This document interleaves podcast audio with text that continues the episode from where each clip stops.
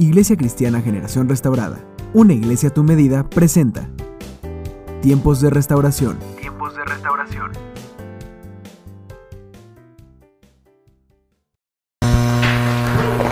Buenas tardes, hermanos. Como siempre es un placer y un privilegio poder estar nuevamente reunidos en esta tarde en este lugar.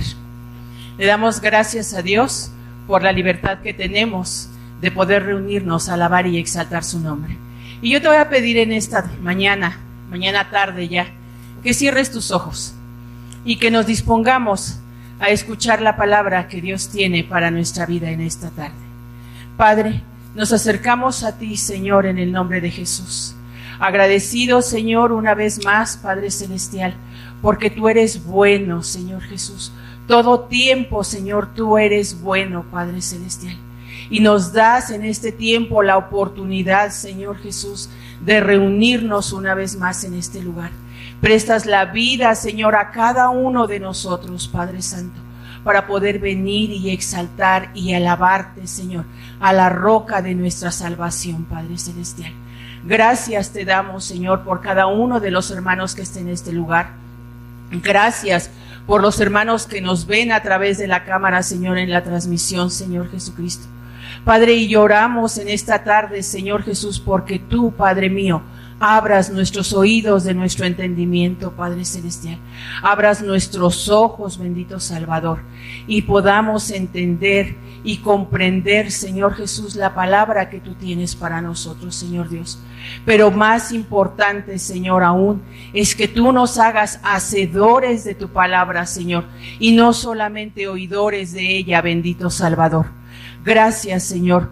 Gracias, Padre Santo. Usa mi vida, Señor Dios, en esta tarde, Señor. Y sé tú el que hable, Padre Celestial, a tu iglesia, Señor. Sé tú el que hable a tu pueblo, Señor Jesucristo, en esta tarde, Padre Santo. Te lo rogamos, Señor, y te damos gracias en el nombre de Cristo Jesús. Amén y amén. Amén, hermano.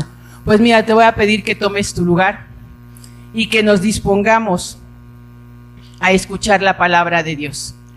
Y esta eh, plática de hoy tiene un título muy interesante, hermano. El día que el pastor me, me dio el título de la plática para el día de hoy, mi primera expresión fue, wow, así, wow. Porque el solo título, hermano, ya me dejó pensando. Y lo quiero compartir contigo en esta tarde. El título de la plática de hoy es El amor por nuestros enemigos. Ah, ¿verdad? También se oyó ese rumor por aquí. Wow, el amor por nuestros enemigos. ¿Sí? Porque, hermano, el amor por nuestros enemigos es contrario a nuestros sentimientos. Por eso nuestra expresión de wow ¿sí? es contrario a nuestra naturaleza. Estamos acostumbrados a que si este me la hizo, me la paga, ¿verdad?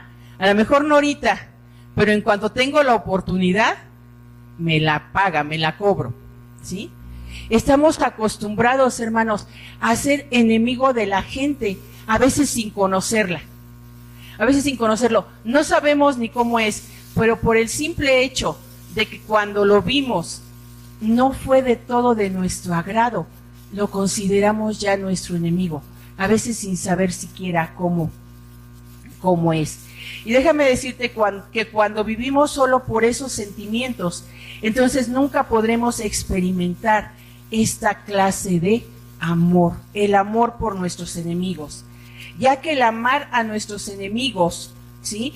Solo lo puedes experimentar y manifestar cuando has tenido una revelación del amor de Dios en nuestra vida. Cuando usted y yo hemos tenido una revelación de ese amor de Dios en nuestra vida, es entonces que podremos manifestar ese amor hacia los demás, ese amor hacia nuestros enemigos. Y el día de hoy quiero compartirte este un ejemplo de dos hombres que vas a encontrar su historia descrita en el primer libro de Samuel. Y estamos hablando de Saúl y de David, hermano. Recordamos esa historia, ¿verdad? No la sabemos. Sabemos quién era Saúl. Saúl, si usted recuerda, fue el primer rey de Israel, hermano. El primer rey de Israel. Sin embargo, su desobediencia, ¿sí? Hizo que Dios lo destituyera del trono, lo quitara del trono. Y que buscara para ocupar ese trono, ese lugar como rey del pueblo de Israel, fue un hombre que él buscó de acuerdo a su corazón.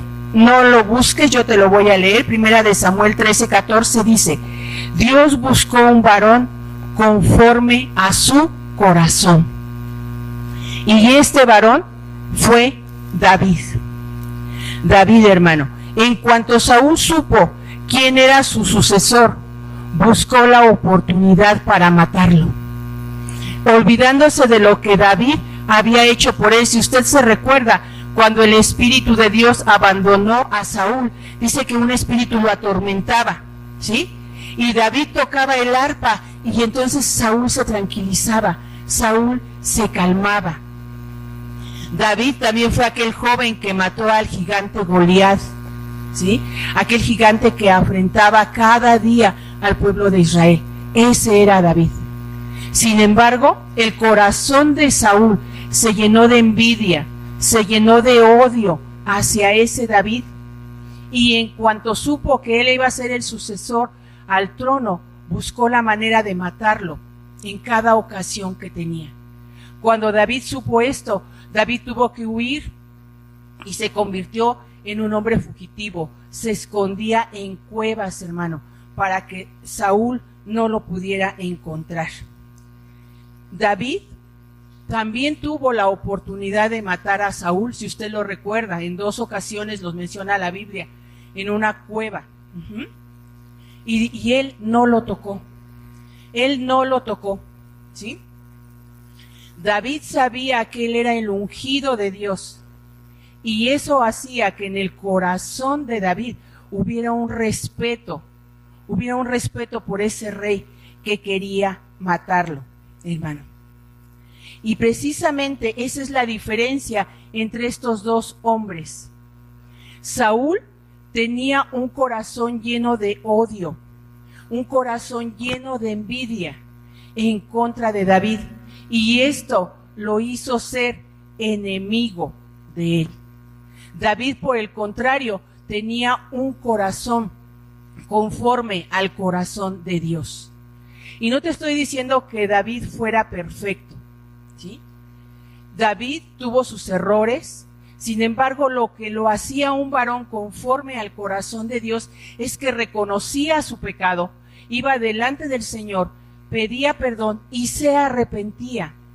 Y usted se acuerda que arrepentirse es cambiar de dirección, es voltear y es cambiar de dirección. Él anhelaba, así lo dice su palabra, ardientemente estar todos los días delante de la presencia del Señor. Y eso es lo que hacía que David tuviera un corazón conforme al corazón de Dios. ¿De qué está lleno tu corazón, hermano? ¿De qué está lleno nuestro corazón? ¿De envidia? ¿De enojo? ¿De qué está lleno nuestro corazón? Que nos hace ver a nuestro prójimo, al que tenemos a un lado, como nuestro enemigo.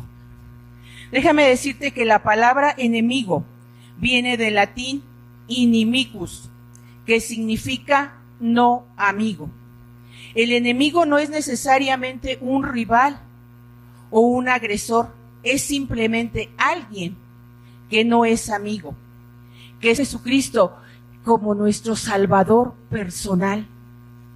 Pero antes de esto, hermano, usted y yo éramos enemigos de Dios. No lo busque, solo se lo voy a leer. Romanos 3:23 dice, por cuanto todos pecaron y están destituidos de la gloria de Dios. Y Romanos 3:10 dice, no hay justo ni aún uno, hermano, ni aún uno. ¿Qué hizo la diferencia, hermano? ¿Qué hizo la diferencia? Si usted y yo éramos enemigos de Dios, La diferencia la hizo nuestro Señor Jesucristo el día que vino a nuestro corazón y lo aceptamos como nuestro Salvador. Él nos reconcilió con el Padre, Él nos reconcilió con Dios y nos hizo volver a ser amigos de Dios. Usted y yo, el día de hoy, y tú amigo que nos ves a través de la cámara en tu casa, somos amigos de Dios, porque Jesucristo ya nos reconcilió con Él. Romanos 5.8, te lo voy a leer en la Reina Valera 60. Y dice, mas Dios muestra su amor para con nosotros, en que siendo aún pecadores, Cristo murió por nosotros. Y si leemos el versículo 5 de ese mismo capítulo 8, dice, y la esperanza no avergüenza. Pero lo que quiero que veas muy claro es lo que dice a continuación. Porque el amor de Dios ha sido derramado en nuestros corazones por el Espíritu Santo que nos fue dado. El amor de Dios ha sido derramado, hermano. Fíjese bien, ¿qué significa la palabra derramado? ¿Qué significa derramado? Chicos que van a la escuela, ¿qué significa derramado? Que se cae, que se desborda, ¿sí? Así es el amor que Dios ya puso en nosotros. No es un poquito, hermano, para que nosotros demos un poquito. Dice, derramó su amor sobre de nosotros. Y nosotros tenemos que aprender a dar de gracia lo que de gracia hemos recibido, hermano. El recibir el amor de Dios no nos costó nada a usted y a mí, lo recibimos por gracia. Ahora por gracia es que usted y yo debemos dar ese amor por nuestros enemigos. No lo leas, segunda de Corintios 5, 19. Dice, en Cristo Dios nos reconcilió, perdón, en Cristo Dios reconcilió al mundo consigo mismo no tomando en cuenta nuestros pecados y encargándonos a nosotros el mensaje de la reconciliación. Usted y yo somos embajadores de Dios. Usted y yo somos los encargados de llevar ahora ese mensaje de la reconciliación al que está a un lado, al que vive junto a nosotros. A eso es que usted y yo hemos sido llamados. Y mire, Jesús nunca nos va a ordenar hacer algo que parece difícil, porque sí o no que amar a nuestros enemigos parece algo difícil, ¿sí? Sin antes dejarnos la instrucción de cómo hacerlo. ¿Y dónde encontramos esa instrucción? En la palabra de Dios. La palabra de Dios es ese manual de vida en donde vamos a encontrar todas las instrucciones ¿sí? Que el Señor Dios nos dejó. Y te voy a pedir que me acompañes y que juntos leamos Lucas 6, 27 y 28 y lo vamos a leer en la nueva traducción viviente. Espero que ya esté ahí proyectado en la pantalla y dice, a los que están dispuestos a qué hermano? ¿Está o no está proyectado? ¿No? Ok, se los leo. Dice, a los que están dispuestos a escuchar. ¿A qué, hermano? A escuchar. Esto quiere decir que habemos quienes no estamos dispuestos a escuchar. ¿Sí? Les digo, amen a sus enemigos, hagan bien a quienes los odian, bendigan a quienes los maldicen y lloren por aquellos que los lastiman. Y Mateo 5:45 en la nueva traducción también dice, de esa manera estarán actuando como verdaderos hijos. De esa manera, perdón, estarás actuando como verdadero hijo de tu Padre que está en el cielo, pues Él da la luz de su sol tanto a los malos como a los buenos, y envía la lluvia sobre los justos y los injustos por igual. Hay características, hermano, que nos definen como hijos de una persona. Puede ser el cabello, puede ser el color de piel, incluso hasta el andar. No sé si ha visto o ha oído el comentario que dice, camina igualito que, ¿sí? Y esas características nos definen como hijos de una persona. Lo que a usted y a mí nos define como hijos de Dios es el amor por nuestros enemigos. Esa es la característica principal que nos debe de definir como sus hijos. Lo acabamos de leer. Y es el amor por nuestros enemigos. Vamos a ver cuál es la primera parte en la que Dios nos instruye. Y lo acabamos de leer, dice, estar dispuestos a escuchar. Y definitivamente, hermano, oír y escuchar no es lo mismo.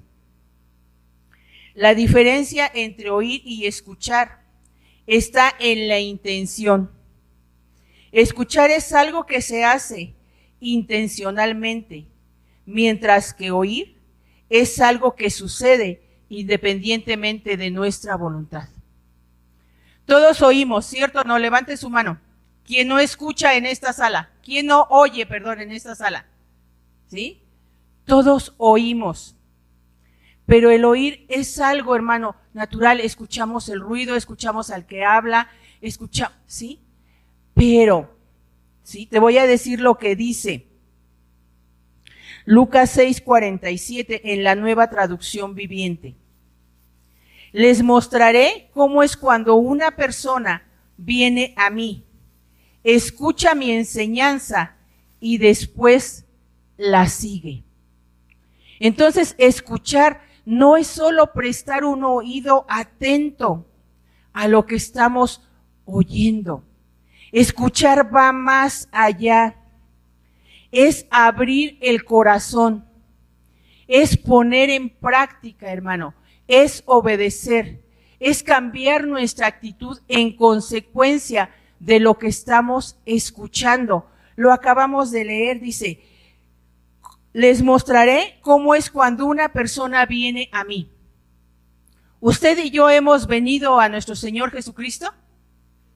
Sí, ¿verdad? Usted y yo hemos venido a Él.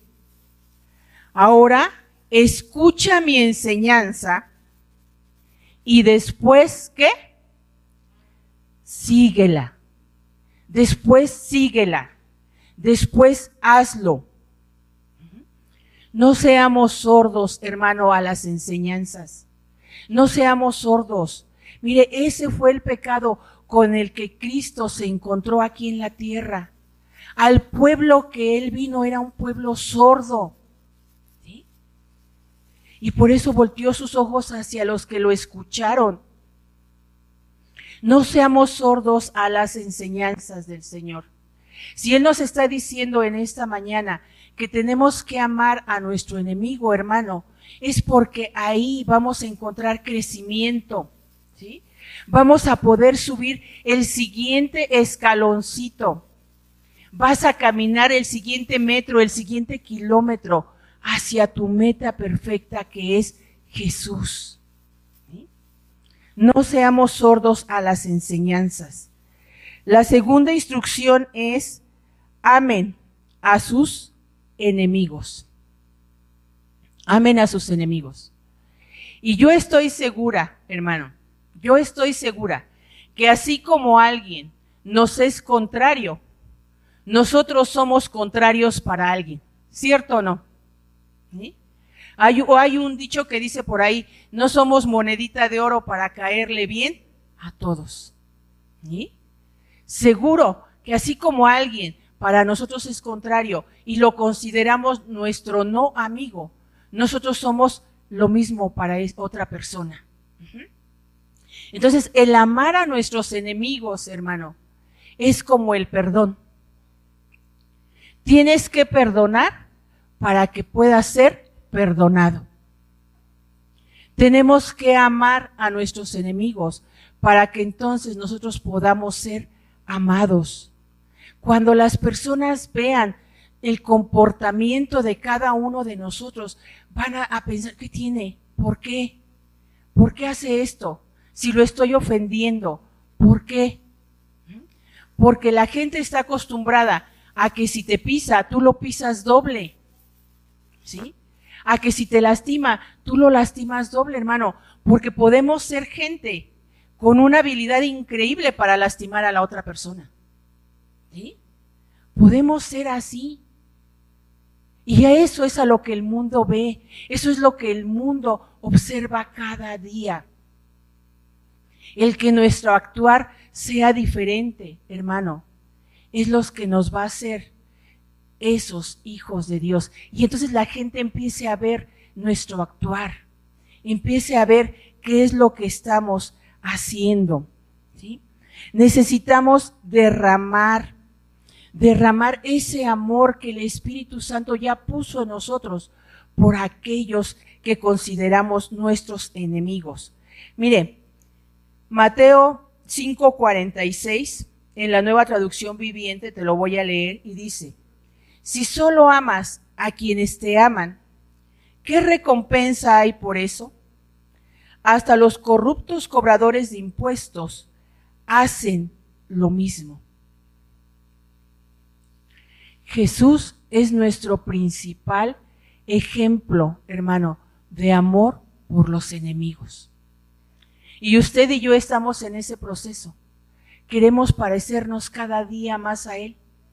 ¿Sí? Por eso es que venimos a la iglesia, por eso es que estudiamos la Biblia en nuestras casas, por eso es que hemos puesto manos a la obra. ¿Se acuerdan de una predicación anterior que es poner acción? ¿Sí? Para tener nuestra unción de restauración necesitamos poner acción, necesitamos poner manos a la obra. ¿Sí? Así es, tenemos que empezar ya a trabajar en amar a nuestros enemigos, hermano. Empecemos a verlos con los mismos ojos con los que Dios nos ve a usted y a mí, hermano. A usted y a mí. Lo tercero en lo que Dios nos instruye y que lo leímos ya en Lucas 6, dice, hagan bien a quienes los odian y bendigan a quienes los maldicen. Qué difícil, ¿verdad, hermano? Qué difícil. Qué difícil porque estamos acostumbrados, te decía, a bendecir al que me bendice, a saludar al que me saluda, a hablarle al que me habla. Pero al que se sienta allí en el último rinconcito, no a ese ni lo volteo a ver porque no me cae bien. Y a lo mejor suena repetitivo, hermano. Pero nuestro principal ejemplo de amor por nuestros enemigos es Jesús. Él hizo el bien a todo el que se acercó a Él. Hizo el bien, hermano. Lo sanó si era leproso. ¿Sí? Lo levantó si era paralítico. Le recuperó si tenía una mano seca. Le quitó lo ciego y le quitó lo sordo. Y el día de hoy Él sigue haciendo lo mismo con todo aquel que se acerca a Él. Él le muestra el bien, le hace el bien, le muestra su favor, su gracia. ¿Y qué hay de bendecir a quien lo maldijo, hermano? Lo escupieron, lo golpearon, se burlaron de él. Algunos de nosotros nos han hecho todo eso. Lo clavaron en una cruz, hermano. Y aún así, el Señor exclamó, Padre, perdónalos. Padre, perdónalos. Dice la Biblia que el siervo no puede ser mayor que su Señor, hermano. Y si Dios, en su forma de Jesús, pudo amar pudo bendecir a quienes lo odiaron. ¿Quiénes somos? Usted y yo, para no hacer lo mismo con el hermano, con la persona que tenemos al lado, hermano. El siervo no puede ser mayor que su Señor. No podemos dejar que nuestro corazón se llene de orgullo, se llene de enojo, se llene de envidia, Te decía, a veces no nos ha hecho nada. Simplemente hemos decidido en nuestro corazón que esa persona no va a ser mi amigo. Entonces, el amar a nuestros enemigos, hermano, como todo en nuestra vida, es una decisión. Lo hemos ya mencionado en otras ocasiones. El amor no es un sentimiento, hermano. El amor es una decisión. ¿Qué decidimos hoy en nuestro corazón? Escuchar la enseñanza y ponerla por obra. O decidimos tapar nuestros oídos y hacernos sordos a la palabra de Dios. ¿Qué decidimos hoy en nuestro corazón? ¿Amar a nuestros enemigos, hermano? ¿Bendecirlos? ¿Sí? Porque si tú y yo actuamos en la manera en que solo amamos a quienes nos aman, bendecimos a quienes nos bendicen, hermano, entonces usted y yo no somos hijos de Dios. Primera de Juan 4:8 dice, pero el que no ama no ha conocido a Dios, porque Dios es amor. La naturaleza divina de Dios es amor, hermano. Y si usted lee Corintios 13, va a encontrar todas las características del amor y son todas las características que Dios tiene. Él es paciente con usted y conmigo. Él no es orgulloso con usted y conmigo.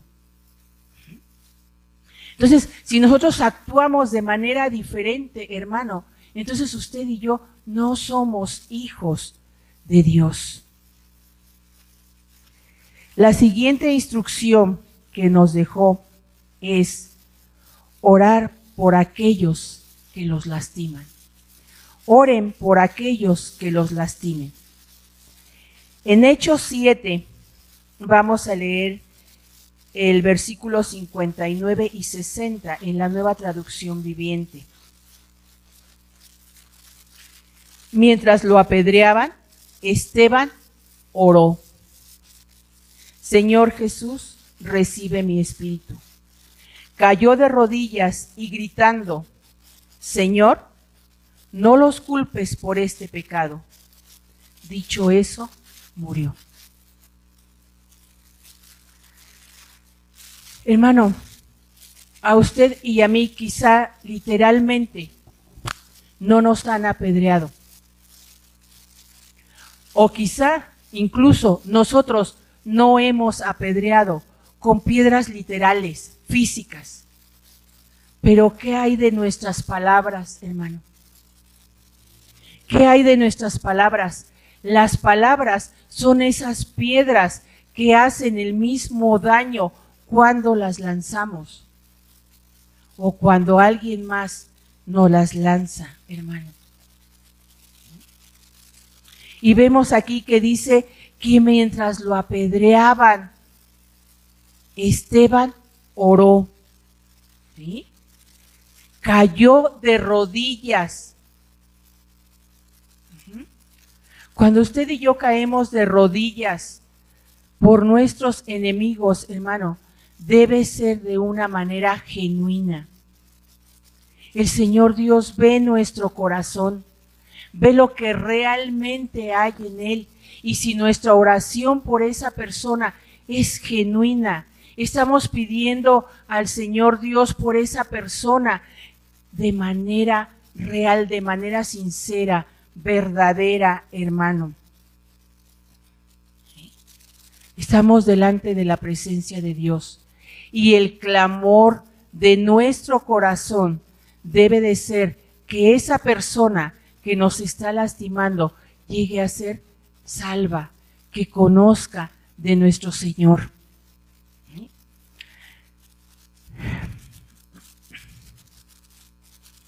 Como vemos, hermanos, el amar a nuestro enemigo es una decisión. La pregunta es, ¿Qué decidimos en nuestro corazón hoy? Al igual que todas las cosas en nuestra vida, el amor por nuestros enemigos es una decisión. El amar a nuestros enemigos es como el perdón. Necesitamos perdonar para ser perdonados. Ahora necesitamos amar para poder ser amados. Usted y yo, hermano, necesitamos empezar a ver a nuestro enemigo como Dios lo ve. Le voy a pedir a Sofi que pase, por favor. Recuérdese que usted y yo somos mensajeros de la reconciliación. De aquí, mi niña, por favor. Voltea hacia la pared. Aquí está tu enemigo, hermano. ¿Qué es lo que ves? ¿Qué ves en tu enemigo? ¿Qué ves en aquel que te es contrario? ¿Qué ves, hermano? Hermana Pati, ¿qué ve en su enemigo?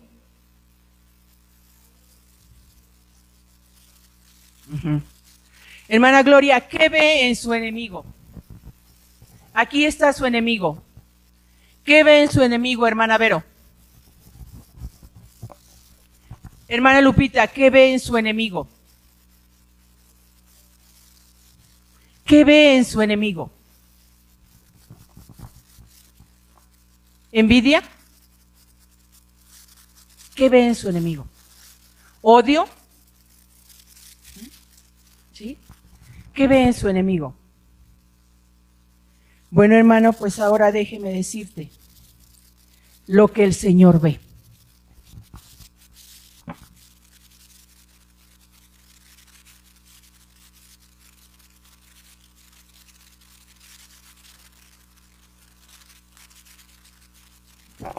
Así, hermano, es como el Señor Dios nos ve.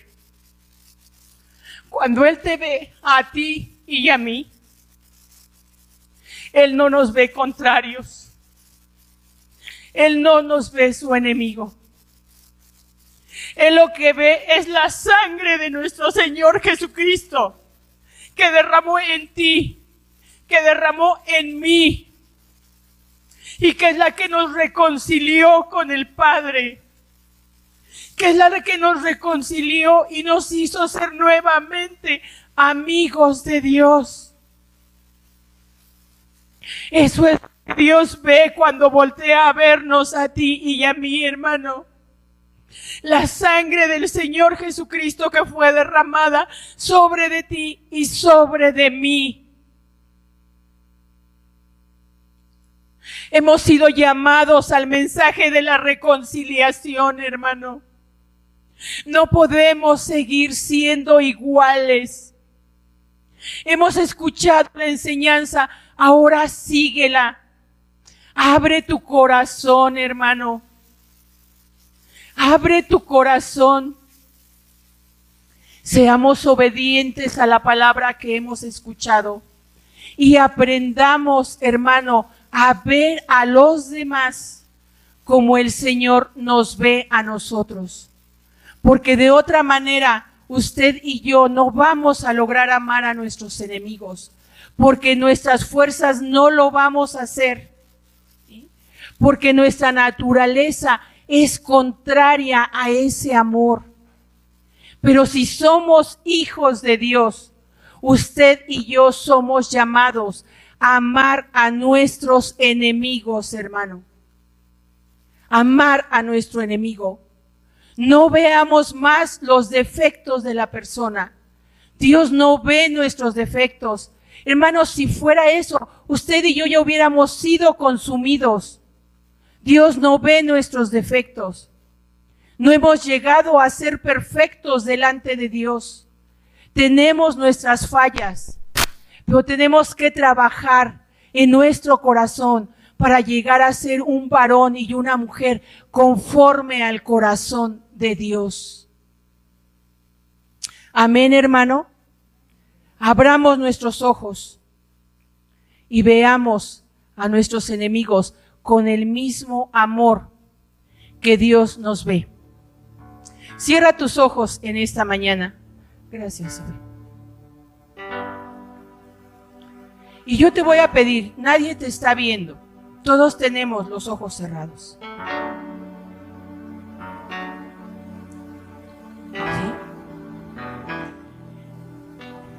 Que tú esta mañana, esta tarde, en tu corazón, de manera sincera le pidas al Señor que derrame ese amor, que derrame ese amor, que usted y yo podamos ver a quienes nos rodean, a quienes hemos decidido no hacer nuestros amigos, los veamos como nuestros amigos, los veamos como Dios nos ve a usted y a mí. Leímos que Dios manda el sol, manda la lluvia para todos, para buenos, para malos. ¿Quiénes somos nosotros para juzgar? A quienes bendecimos y a quienes no. Padre, en esta mañana, Señor, nos acercamos a ti en el nombre de Jesús. Señor Dios, rogándote, Padre Celestial, que tú en nuestro corazón, Señor Dios, derrames de ese amor, Padre Santo, derrames de ese amor, Señor Jesús, por nuestros enemigos, Señor. Señor, tú nos has llamado al mensaje de la reconciliación, Padre Santo. ¿Cómo podemos, Señor Dios, ser esos embajadores tuyos aquí en la tierra, Señor Jesús? Si nuestro corazón sigue estando lleno, Padre, de cosas que te son contrarias a ti. Señor Jesús, en esta mañana oramos, Padre Celestial, porque tú hagas de cada uno de nosotros, Señor Dios, a esos embajadores, Señor, a esas personas, Señor, que se acercan a ti, que escuchan tu mensaje, Padre, y que la siguen, Señor Jesucristo. Limpia nuestros oídos, Señor, que no seamos sordos, Padre Celestial, a la palabra que tú traes, Señor. Y que si hay alguien que hasta el día de hoy ha sido contrario a nuestra vida, Padre, hay alguien en nuestro corazón, Señor Jesús, que hemos decidido que no sea nuestro amigo, Padre Santo. En el nombre de Jesús, en esta mañana, rompemos, Señor Jesucristo, todo ese lazo, Padre Celestial, que quiere atarnos a ese sentimiento, Señor Jesucristo. Rompemos, Señor Jesús, porque esa cadena, Señor, nos mantiene atados, Padre Santo, y no nos deja avanzar, Señor. Quizá la persona ni siquiera sabe, Señor Jesucristo, que la hemos considerado nuestro no amigo, Señor Dios. Pero nosotros en nuestro corazón nos estamos llenando de basura, Señor, de cosas contrarias, Padre bendito. Permite que cada uno de nosotros, Señor, lleve esta enseñanza, Padre Celestial. Si anotó las citas, Padre, que las busque y que las relea en su casa, Señor Dios. Porque yo estoy segura, Señor, que tú, Padre Celestial, revelarás a cada uno, Padre mío, el área en que tenemos que trabajar, Señor. En esta mañana hemos venido a la casa del alfarero, Señor Jesucristo, para que Él quite, Señor, todo eso que estorba. Que haya en nuestro corazón esa decisión, Señor, de estar dispuestos, de poner manos a la obra, Señor Dios, para tener esa unción nueva en nuestra vida, Señor, y poder caminar, Padre bendito, hacia donde estás tú. Gracias, Señor.